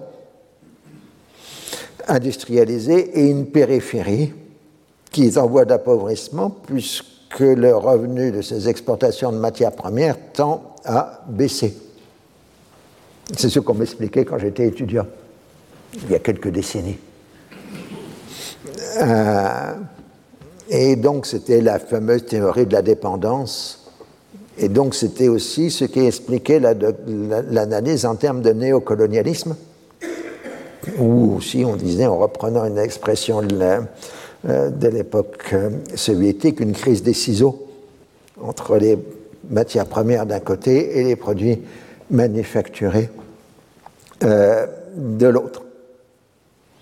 Et c'est donc cette situation des années 60 euh, qui explique euh, la diffusion de l'idée de néocolonialisme, mais aussi ça va donner le contenu doctrinal à la politique de l'OPEP de restauration des prix des matières premières comme étant quelque chose de légitime par rapport aux pays euh, industriels. Alors tout ça permet de comprendre aussi que plus les pays sont indépendants, plus ils entrent dans le jeu de la guerre froide. puisque les empires coloniaux sont en voie de dislocation. en 60, ils sont pratiquement à terre. Bon, euh, Macmillan doit faire son célèbre discours en, Afrique du Sud hein, sur le wind of change, le, vent du changement qui est irrésistible et auquel on ne peut pas euh, s'opposer. Euh, la France de la Ve République voit l'échec de l'Union française et donc la multiplication des indépendances. Alors Nasser va faire de la lutte africaine au Congo et en Algérie euh, une action qui permettrait de supprimer la division mentale entre une Afrique noire et une Afrique arabe. Hein? Quelqu'un me citait encore récemment une, euh, universitaire égyptienne se rendant à Dakar et disant devant ses collègues euh, locaux que c'était la première fois qu'elle venait en Afrique. Hein, parce que les gens du Maghreb, sont pas en particulier les Égyptiens, n'ont pas vraiment le sentiment de se trouver en Afrique, sauf dans les discours euh, euh, politiques. Et euh, donc, en unissant les pays indépendants dans une lutte anti-impérialiste, on fait sauter la différence entre les deux Afriques, avec un espèce de marché implicite qui est nous les pays arabes on vous soutient dans la lutte pour l'indépendance et contre l'apartheid, et vous, vous nous soutenez contre Israël et le sionisme. Et euh, ça se concrétise par la conférence de Casablanca en janvier 61 avec le Ghana, le Mali, la Guinée, la Libye et le Maroc. Et ce groupe euh, de Casablanca milite pour une unité africaine renforcée sur le modèle des institutions collectives arabes. Et euh, vous avez aussi le groupe de Monrovia, plus modéré, qui est composé en mai 61 et qui a une ligne pan-africaniste. Alors, dans un pays aussi controversé, j'ai fait une erreur tout à l'heure, donc je la corrige, c'est l'annonce de la mort, de l'assassinat de Patrice Lumumba euh, au Congo. Et à, cette nouvelle, euh, des milliers de personnes s'en prennent et mettent à sac l'ambassade de Belgique euh, au Caire, comme vous voyez. Là, le 15 février 1961, on remplace les portraits du roi du Belge par les portraits de Lubumba. Alors c'est un mouvement mondial, puisque à Belgrade aussi, euh, on a la prise d'assaut euh, de l'ambassade de Belgique, ainsi qu'à Varsovie, en euh, Pologne. Et en Amérique du Nord, les Noirs américains ont des Noirs américains ont tenté de prendre d'assaut l'immeuble des Nations Unies en protestation sur la mort de Lumumba. Et si ça peut vous rassurer, à Paris, la police a brutalement refoulé les manifestants. Ah, il y a des traditions qui ne se perdent pas. Euh, faut dire que la police française était très dure. On est dans l'époque de la guerre d'Algérie. Rappelez-vous tout ça. Euh, alors il faut bien voir qu'il y a d'un côté, il y a une action politique plus ou moins soutenue par l'Union soviétique, mais de l'autre côté, vous avez un impact puissant de Lumumba euh, qui mort devient le symbole de l'indépendance africaine et de la dignité restaurée euh, des Noirs. L'Union soviétique va jouer ça, elle créera bientôt l'université Patrice Lumumba destination des gens du tiers-monde à Moscou. Ce sera le nom euh, de l'université de l'amitié des peuples. Voilà. Euh, et la famille de Patrice Lumumba sera accueillie en Égypte euh, et hôte du gouvernement égyptien.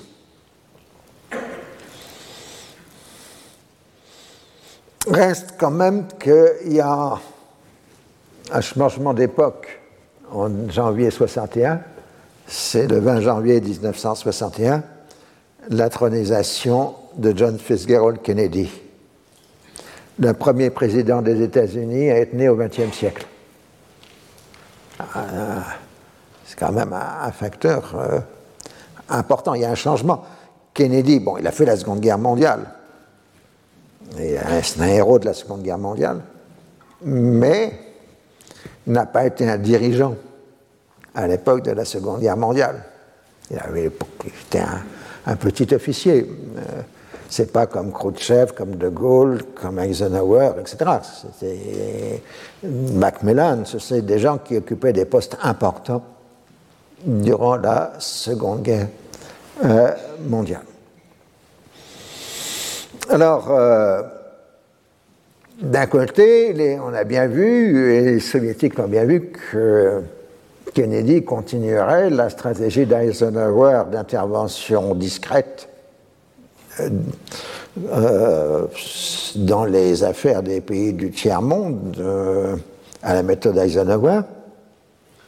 Mais en même temps, Kennedy a la conviction qu'il était déjà de la même, qu'il était déjà celle mais que lui reprend de façon beaucoup plus dynamique de la nécessité de réformes sociales pour assurer le développement économique des pays sous-développés. Et surtout, le changement, c'est que l'administration Kennedy va adopter les théories nouvelles dites de la modernisation. Euh, euh, bah, vous avez un sous-développement. Euh, pour passer au stade de pays développé, il faut moderniser les économies et donc moderniser les sociétés. C'est donc les théories de la modernisation, qui seront celles des grands économistes, sociologues et autres, des années 1960.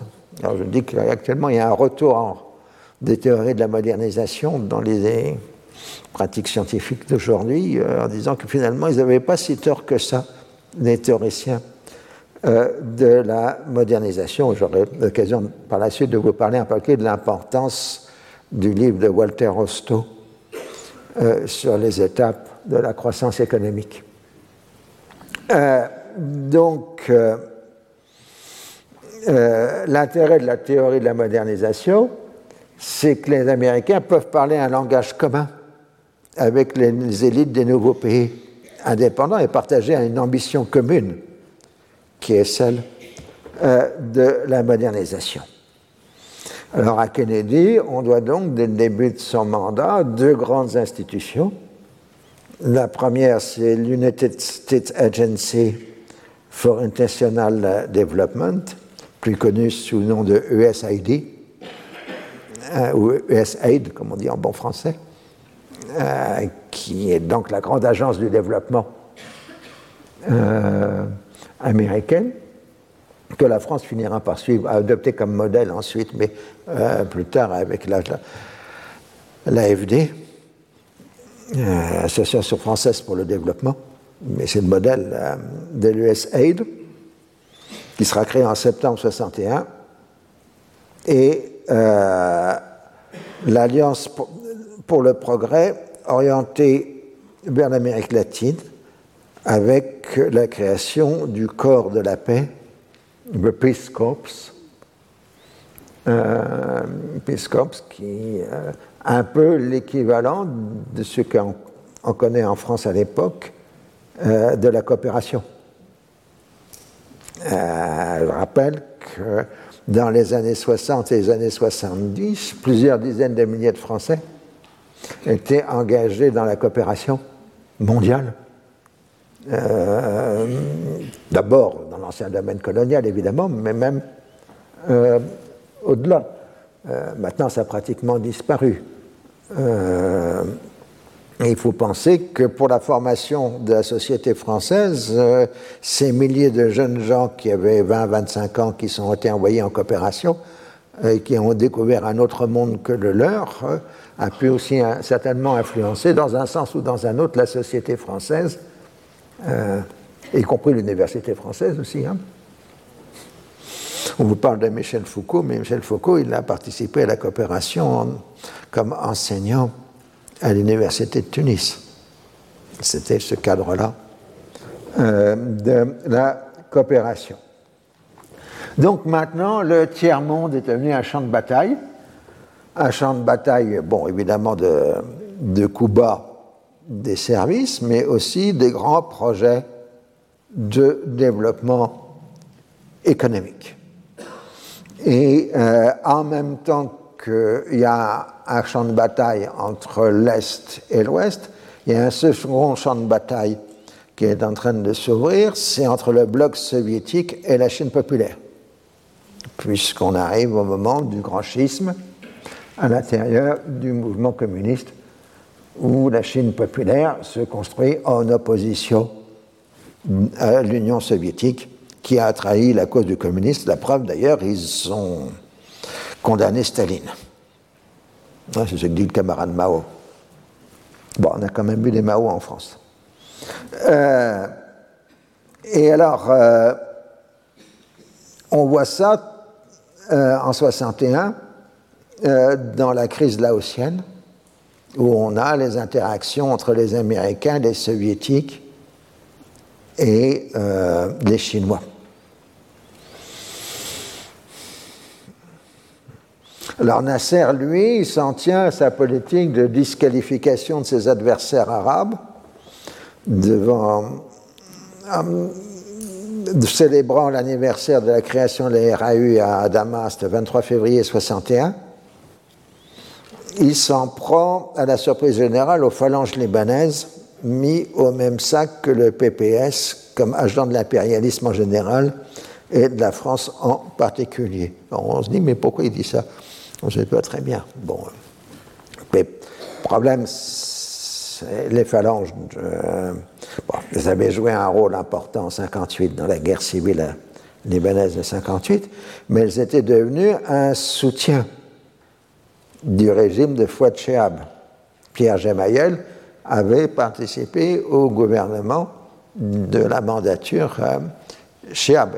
Et, donc, les, même si les phalanges n'étaient pas chéabistes, euh, elles avaient quand même apporté un soutien au régime chéabiste.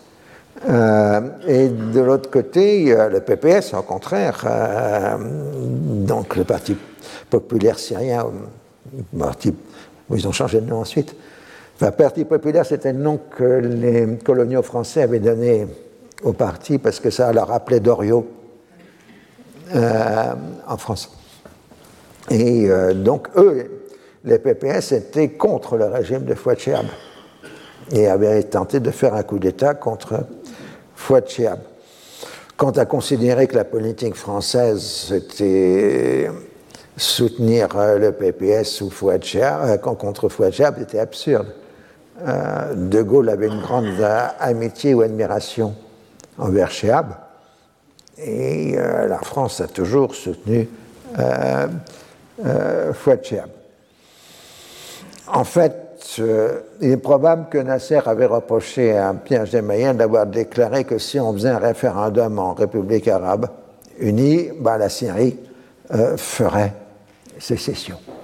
Et puis, il y a toujours cette obsession nassérienne, qui je rappelle à chaque fois, mais c'est important parce que Nasser le mentionne régulièrement dans ses discours. C'est la radio des Égyptiens libres qui émet à partir euh, de la France. Et évidemment, la radio des Égyptiens libres euh, s'en prend toujours à la République arabe unie et, pousse les Syriens euh, à la sécession. Et euh, donc, ça, c'est mal vu par l'Égypte. Alors, le problème, c'est, comme je l'ai dit, à chaque fois qu'un Nasser ou un nationaliste fait un grand discours anti-impérialiste et tape sur les Américains, ça agace le Sénat des États-Unis et euh, le Congrès en, général. Alors à chaque fois, le gouvernement américain rappelle que euh, les prêts dons et prêts accordés par les États-Unis à la RAU, c'est 140 millions de dollars, ce qui est une somme considérable à l'époque. Et euh, donc, les attaques créent une mauvaise image. Alors Kennedy va jouer de sa jeunesse ah, il a à peu près le même âge que Nasser. Hein. Nasser est tout jeune. Il est né en 1919, Nasser. Euh, donc, euh, il va jouer de son image de charme en envoyant à Nasser une série de lettres concernant le Moyen-Orient, le Congo, Cuba, les réfugiés palestiniens. Évidemment, Nasser est flatté de se voir traité euh, comme un égal par le président des États-Unis qui le consulte sur les grands dossiers euh, mondiaux. Et donc on reparle une nouvelle fois d'une visite qui n'aura pas lieu de Nasser aux États-Unis. Reste que son centre, c'est l'Afrique à cette période. C'est la conférence des peuples africains qui se tient au Caire le 25 mars 1961 contre l'impérialisme au Congo, en Afrique du Sud, condamnation, liquidation du néocolonialisme et lutte entre l'Égypte et euh, Israël euh, au sein des pays africains. En revanche, Nasser se tient calme, ne parle pas de la crise laotienne. Donc il a reçu le message de Washington. Et euh, alors que Nehru, en Inde, joue un grand rôle dans la condamnation de la politique américaine au Laos. Bon, ça c'était attendu, il s'est solidarisé avec Castro lors de l'affaire de la baie des cochons en avril 61.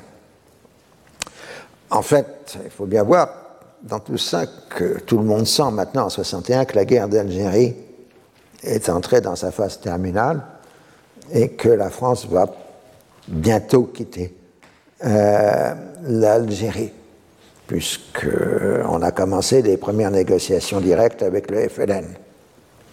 Et euh, donc, euh, Nasser souhaite placer l'Égypte dans les affaires africaines euh, à un moment où on semble que l'influence française en Afrique va diminuer. C'est le sujet qui est abordé quand Golda Meir, qui est à l'époque ministre des Affaires étrangères Israël, passe à Paris en juin 61. Et c'est à ce moment-là que De Gaulle fera le célèbre toast euh, à l'Élysée Israël, notre ami notre allié. Mais euh, dans une discussion avec euh, le ministre français des Affaires étrangères, Maurice Coble-Merville, le 8 juin, les choses ne sont pas si bonnes que ça, toujours à cause de l'Algérie. Euh, exprime son inquiétude sur le, sur le sort des Juifs d'Algérie à un moment où les autorités françaises ont refusé les visas d'entrée aux représentants de l'agence juive en Algérie. Et Coveney-Murville va manquer la grande orthodoxie de la Ve République dans sa réponse. Je vous la cite. Il convient d'ailleurs de noter que la communauté européenne en Algérie, outre les 150 000 Israélites, comprend un grand nombre de personnes d'origine espagnole, italienne ou maltaise. Il est important de ne pas introduire dans cette communauté un élément de division par des différenciations selon l'origine ethnique. Autrement dit, ils sont tous français et le gouvernement français n'a pas à faire de distinction entre tous ces euh, Français et que par ailleurs rien n'interdit à un juif algérien de se rendre en Israël. Alors, euh, Goldamer répond que dans ce cas, il faut bien comprendre qu'une Algérie indépendante adhérerait la Ligue arabe et interdirait toute immigration juive à destination euh, d'Israël et donc il y a une distinction à faire entre les juifs d'Algérie et les autres Européens, puisque depuis le décret Crémieux de 1871, les juifs d'Algérie sont considérés comme des Européens. Alors sur les autres dossiers, la France soutient la politique israélienne envers les réfugiés palestiniens. Question importante euh, d'ordre économique, euh, c'est l'élaboration, enfin la construction progressive des marchés communs européens, c'est l'Europe des six à cette époque. Et euh, l'Europe des six devrait déboucher sur la constitution d'un tarif extérieur, douanier extérieur commun. Et le problème est qu'Israël s'inquiète euh, de voir la constitution d'un tarif extérieur commun puisque les principales exportations agricoles, et à l'époque, Israël est surtout encore un État exportateur agricole, plus qu'industriel, contrairement aujourd'hui, euh, c'est l'opposition entre l'Italie et Israël, parce qu'ils sont en concurrence sur les mêmes productions. Euh, les oranges, euh, les produits agricoles, etc. Et ainsi de suite. Donc il faudrait discuter d'un accord d'association entre Israël et ce qu'on appelle à l'époque le marché commun, puisque status ici pour rêver à l'Union européenne d'aujourd'hui. La question est que 30% des exportations israéliennes, donc la moitié en agrumes, vont vers l'Europe des six et qui a tout à craindre d'une élévation des droits de douane. Alors, comme on ne peut pas faire de droits préférentiels, on a deux possibilités. Euh, soit un accord d'association, soit l'entrée. Non, une possibilité, c'est de faire entrer Israël dans le marché commun, de passer une Europe des sept avec Israël dedans, euh, soit un accord de libre-échange, qui passerait par un accord d'association. Mais les Européens n'en veulent pas. Euh, la République fédérale craint pour ses exportations dans l'ensemble du monde arabe, l'Italie pour ses produits agricoles. Et la question juridique ouverte est de savoir si un accord d'association est possible avec un État non européen, contrairement aux accords d'association qui sont en train d'être négociés euh, avec la Grèce et la Turquie. Ça, c'est toujours le problème du projet européen. Où sont les frontières de l'Europe? D'autant plus que dans le cas d'Israël, euh, comme il est exogène dans la région, il n'est pas possible de participer, par exemple, aux événements sportifs asiatiques. Euh, Israël ne fait pas partie de la Coupe d'Asie, etc. Donc Israël est en Europe du point de vue sportif. Ah, ça nous explique pourquoi Israël participe au championnat d'Europe de football. Euh, puisqu'il n'est pas question qu'il puisse jouer contre les Égyptiens, les Jordaniens, les Libanais ou les Syriens. Ah, euh, donc il y a une situation ambiguë géographique d'Israël. Pour la Turquie, ça ne se pose pas de problème. Depuis euh, les années 30, la Turquie est considérée comme faisant partie de l'Europe. Hein, les pactes balkaniques qui avaient été conclus dans les années 1930. Et euh, ensuite, après 1945, euh, la Turquie fait partie des institutions, enfin participe aux institutions pan-européennes, le Conseil de l'Europe, etc. Et euh, normalement, jadis dans le monde, je ne sais pas si c'est encore aujourd'hui, quand il y avait les nouvelles de Turquie, c'était à la page Europe et pas à la page Moyen-Orient tandis qu'Israël était à la page Moyen-Orient. Donc, vous voyez tous ces euh, points. Finalement, les six refuseront euh, les, les, demandes israéliennes et on se contentera d'un simple accord commercial qui sera conclu en 1964. Alors pendant que virtueusement Israël et la France prétendent qu'il n'y a pas d'armement nucléaire israélien, Israël procède au premier lancement d'une fusée, évidemment à vocation scientifique. C'est l'entrée du Moyen-Orient dans l'âge des missiles, selon le terme consacré. Euh, donc il s'agit de montrer la supériorité technologique d'Israël dans la région. Euh, Nasser, l'Égypte, avait demandé à l'Union soviétique euh, des missiles dits à moyenne portée, c'est-à-dire 50-70 euh, km. Et euh, Khrouchtchev avait fait semblant de ne pas comprendre en, interprétant comme moyenne portée 2000 km ou plus. Ah, donc il avait dit, oui, non, pas question qu'on vous donne des missiles à moyenne portée. Alors finalement, l'Égypte s'était tournée vers euh, ce qu'on a encore en pagaille après 1945, les anciens du, Troisième Reich. Et l'Égypte avait engagé un certain nombre de spécialistes allemands des missiles, pas les meilleurs, parce que les meilleurs, ils étaient à la NASA, hein, Werner von Braun, etc. C'était les Américains qui l'avaient récupéré. En général, ce que les Égyptiens avaient récupéré, c'était une partie des savants, des techniciens allemands qui avaient été utilisés par les Français. Puisque ceux-là, les Français les avaient utilisés pour les programmes euh, de missiles français. Et puis, une fois qu'on n'en avait plus besoin d'eux, on les avait libérés. Donc, ils s'étaient retrouvés sur le marché. Donc, c'est la fusée Véronique que les Français avaient fait dans les années 50 avec euh, les techniciens allemands. Et euh, donc, ces techniciens allemands n'avaient aucun avenir en Allemagne parce que les traités qui avaient permis la naissance de la, République fédérale interdisaient à l'Allemagne d'avoir des missiles et des armes nucléaires. Et euh, donc,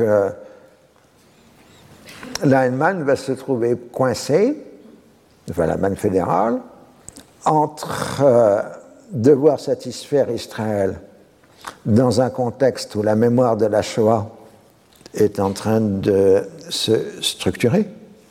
Euh, on a, c'est l'époque euh, du procès Eshmaim, donc la fin des années 50. Euh, c'est là le moment où la Shoah, en tant qu'événement historique mémoriel, est en train de prendre forme. et de voir Nasser, en réaction, si l'Allemagne s'oppose à ses techniciens, euh, de se lancer dans un mouvement arabe de reconnaissance de la République démocratique allemande. Alors ça va être tout un épisode compliqué dans les années 60 euh, entre les techniciens allemands, l'Allemagne fédérale, la République arabe unie. Euh, d'un côté, vous aurez une panique israélienne réelle sur le danger des missiles égyptiens, mais en réalité, c'était complètement infondé. Euh, mais les Égyptiens ne voulaient pas avouer que leur programme de missiles avait échoué. C'est-à-dire que les techniciens qu'ils ont eus étaient capables de lancer des missiles, mais il manquait l'élément essentiel qui était le guidage. Euh, et les techniciens n'avaient pas les, moyens de, de, procéder aux centrales d'inertie pour le guidage euh, des missiles. Donc ils pouvaient avoir des missiles, mais qui, pouvaient pas, euh, ne pouvait pas vraiment diriger la trajectoire. Parce que ceux qui avaient conçu les V2 avec le guidage, ils étaient aux États-Unis. Ah, voilà donc cette affaire de missiles. Euh, mais les Égyptiens ne voulant pas reconnaître que leur truc avait flanché, les Israéliens ne voulaient pas reconnaître qu'ils avaient euh, surévalué le programme de missiles égyptiens. Alors il y avait eu des assassinats de, de techniciens allemands par les services israéliens, etc. C'est une affaire assez compliquée. Alors tout ça, surtout en 61, le moment choc, c'est que le 19 juin 61, à la demande de l'Émirat, le Koweït et la Grande-Bretagne s'accordent pour mettre fin au protectorat britannique.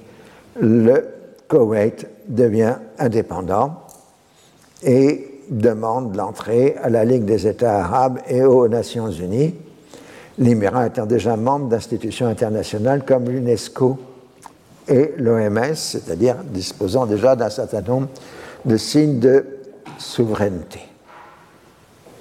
Or, euh, depuis la constitution de la monarchie irakienne dans les années 1920, l'Irak a toujours revendiqué le Koweït comme faisant partie de son territoire. Après tout, euh, à l'époque ottomane, euh, dépendait de la province de Basra.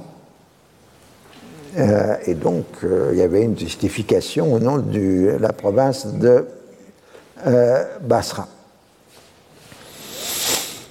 Mais le problème, c'est que la province de Basra, allait jusqu'au Nedj, en Arabie Saoudite, et comprenait aussi toutes les zones pétrolières euh, saoudiennes. Donc, si les, Irakiens utilisaient la référence à la province de Basra, c'était pas seulement le Koweït, mais c'était la partie la plus riche de l'Arabie Saoudite qui pouvait être revendiquée euh, par l'Irak.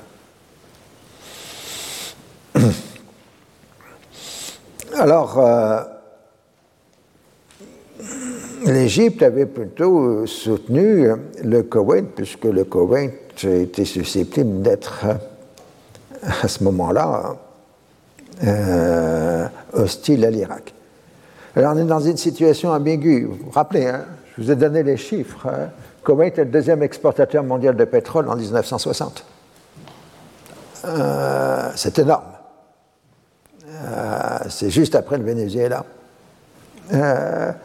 Alors, euh, il faut voir les mutations extraordinaires de l'Émirat.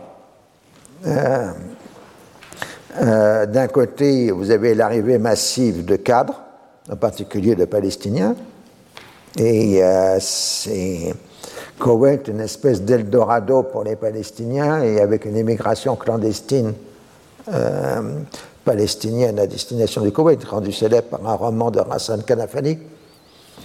Euh, et euh, en même temps, vous avez la création d'un enseignement moderne, de l'envoi d'étudiants koweïtiens à l'université américaine de Beyrouth. Donc vous savez qu'à chaque fois qu'on envoie des étudiants à l'université américaine de Beyrouth, ils reviennent nationalistes arabes.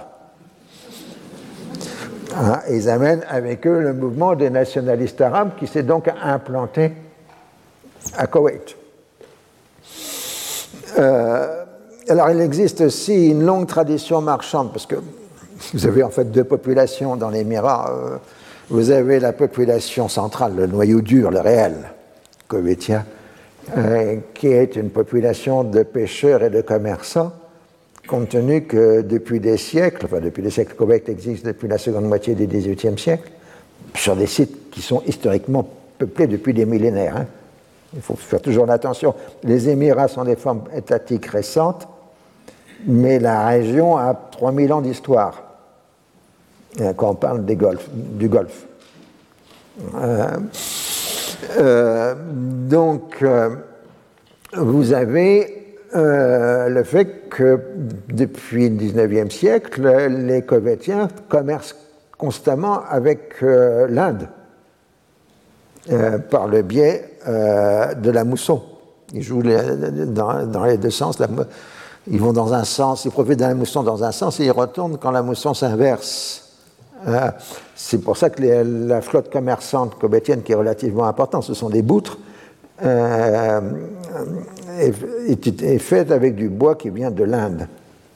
Mais de l'autre côté, vous avez la population bédouine alors, la famille royale, enfin la famille émérienne est évidemment bédouine, euh, mais surtout, euh, vous avez une population qui, au moment où on a commencé à faire les premiers recensements euh, de la population kovétienne, a été considérée non, non Ce sont des bédouins.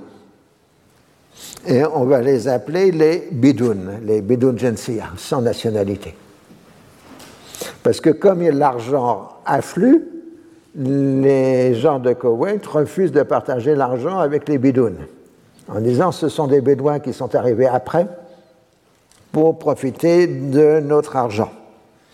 Donc, euh, vous avez une opposition entre ce qu'on appellera des Koweïtiennes souches et les bidouns, affaire qui n'est pas terminée, puisque la question des bidouns est toujours une question ouverte aujourd'hui en plein 21e siècle. Alors il faut bien voir ce que c'est. Euh, la population de l'Émirat est de 183 000 habitants en 1955, elle est 305 000 en 1960, elle croît à un rythme de plus de 10% par an. Ah bah oui, quand vous êtes le deuxième exportateur mondial de pétrole, euh, vous avez de l'argent et euh, c'est des économies qui, qui fonctionnent à plein flot. Et donc vous en saurez la suite au prochain épisode. Retrouvez tous les contenus du Collège de France sur www.colège-2-france.fr.